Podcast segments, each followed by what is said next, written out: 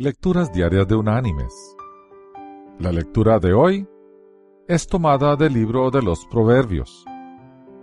Allí vamos a leer del Proverbio 22, el versículo 8, que dice, El que siembra iniquidad, iniquidad segará, y la vara de su insolencia será quebrada. Y la reflexión de este día se llama la diferencia entre Rosie Reese y Jacqueline Garot. No todos aprenden la lección de asumir la responsabilidad por sus acciones. Una de las historias más inusuales que he encontrado acerca de alguien en la supercarretera del fracaso es la de Rosie Ruiz. En el año 1980, fue la primera mujer en cruzar la meta en el maratón de Boston, con el tercer mejor tiempo jamás logrado por una mujer.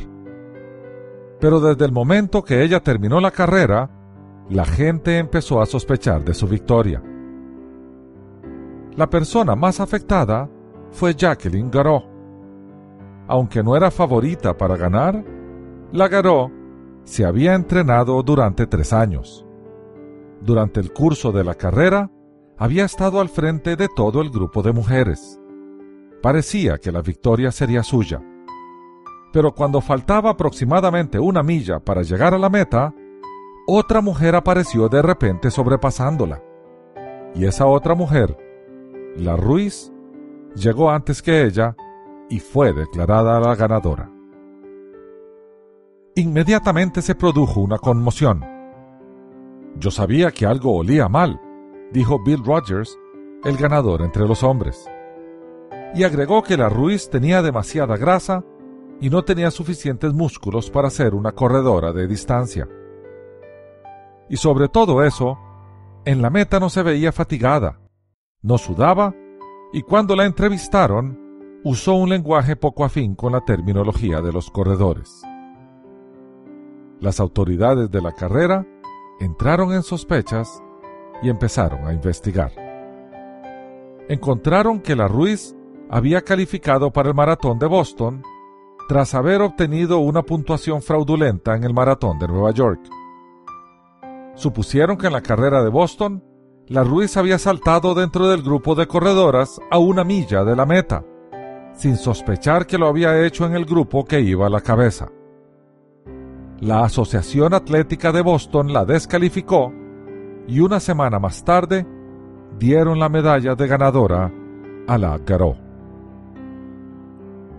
Lo más sorprendente es que años después, aún la Ruiz sigue sin aprender de su error. En una carrera de 10 kilómetros en la ciudad de Miami, la Garot vio a la Ruiz y trató de hablar con ella para aclarar las cosas. La Garot recuerda que le dijo, ¿por qué hizo lo de Boston? Y ella le respondió, yo gané la carrera. Lagaró concluye diciendo, no hay forma de tener una conversación con ella. Dos años después de su aparición en el maratón de Boston, la Ruiz fue arrestada y acusada de robar a su empleador dinero efectivo y cheques. Un año más tarde fue detenida tratando de vender dos kilos de cocaína a un policía encubierto.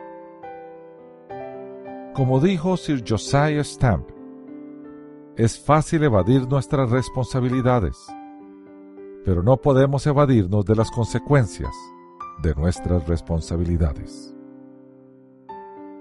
Mis queridos hermanos y amigos, la vida es una siembra y siempre se cosecha justo lo que hemos sembrado. Tarde o temprano vamos a asumir la responsabilidad de lo que hicimos a todos nos alcanzan las consecuencias de lo que hacemos, sea bueno o malo. Que Dios te bendiga.